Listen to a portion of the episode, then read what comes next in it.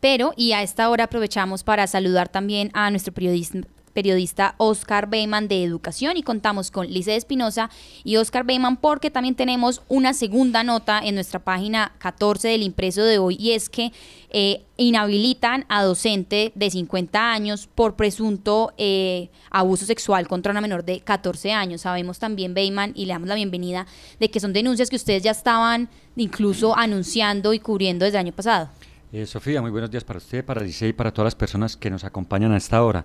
Sí, desde el año pasado eh, se venían haciendo seguimiento a tres casos, uno en la comuna Ciudadela del Norte, otra en la ecoturística Cerro de Oro y otra en Palo Grande, o sea, instituciones educativas de, estos, eh, de estas comunas. Las comunidades nos habían hecho llegar información sobre eso, que eso estaba pasando. A la par, la personería venía investigando también unos casos similares, eran tres exactamente y básicamente eran eh, denuncias de los padres de familia que estaban sospechando que algo estaba pasando ahí y este caso que se da ahora de la suspensión de este docente tiene que ver con, con eso que Lice pues conoce más la historia que les contaron ayer.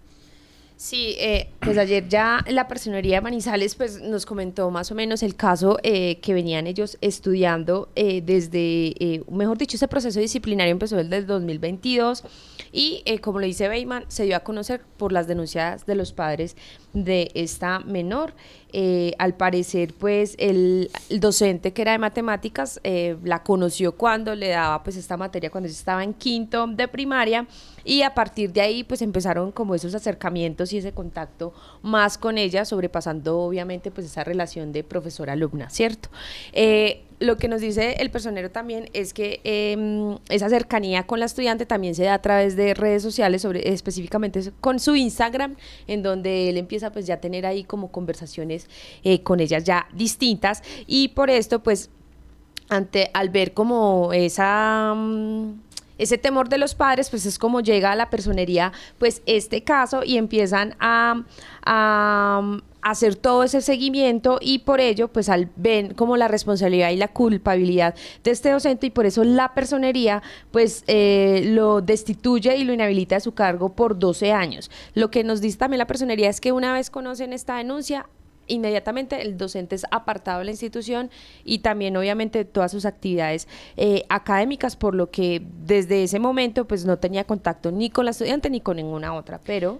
Sofía acá nos va a cumplir más. Precisamente, ayer también escuchábamos de hecho pues la voz de, pues, del personero y es que hay algo importante que hay que explicarle pues a la audiencia y hablamos de presunto porque en estos momentos todavía está en, en temas de la fiscalía, pero cuéntenos por favor un poco sobre eso y también sobre cómo tener en cuenta y a los oyentes, a los padres de familia que nos están escuchando, incluso a los menores de edad que nos están escuchando, pues cómo poder prevenir y cómo alarmarnos y prender de una todas las alarmas en caso de estos posibles abusos. Sí, lo que nos dice la personería es que ellos pues ya teniendo toda esta información, ellos van a empezar a hacer esos traslados de todo este material probatorio tanto a la autoridad judicial como a la fiscalía para que sean ellos los que investiguen penalmente pues a, este profesor. De hallarlo culpable, eh, pagaría una condena privada de la libertad que arrancaría desde los 12 años de cárcel, Sofía. Pero también, como usted lo dice, pues la personería nos dice que hay que, tener pues unas rutas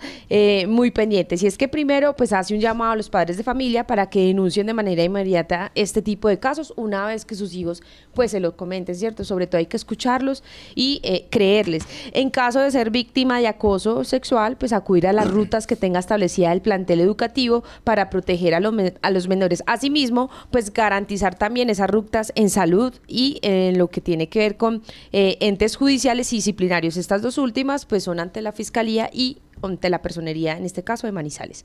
Eh, también hay que brindarles pues información a los estudiantes sobre qué es el acoso sexual y cómo se debe prevenir también pues construir confianza entre ellos, escucharlos y creerlos. Muchas veces los niños van y les cuentan a sus papás lo que pasa en el colegio y los papás omiten eso, no le ponen cuidado o el peor de los casos pues no, no les creen. Entonces eso es, es, es, es preocupante. También hay que conocer eh, las personas que comparten tiempo con los hijos lo que tiene que ver no solamente pues en materia educativa, sino también en los juegos y con quienes se reúnen ellos.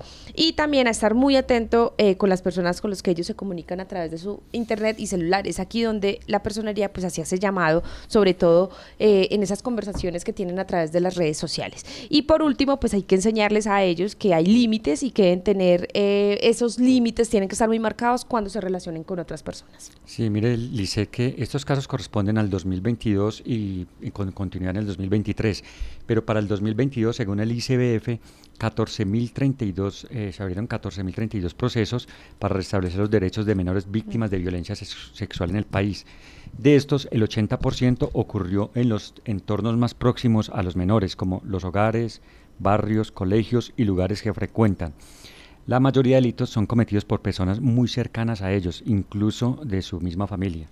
Y el ICBF dice que una cosa muy importante, que se debe tener en cuenta que no existe un perfil o un patrón específico para identificar a, un pedófilo. Puede ser cualquier persona de cualquier edad, de cualquier sexo. Eso es muy difícil de identificar. Entonces, ¿qué quiere decir eso?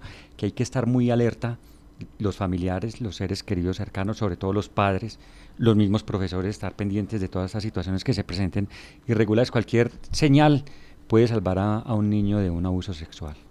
Así es, escuchábamos todas estas recomendaciones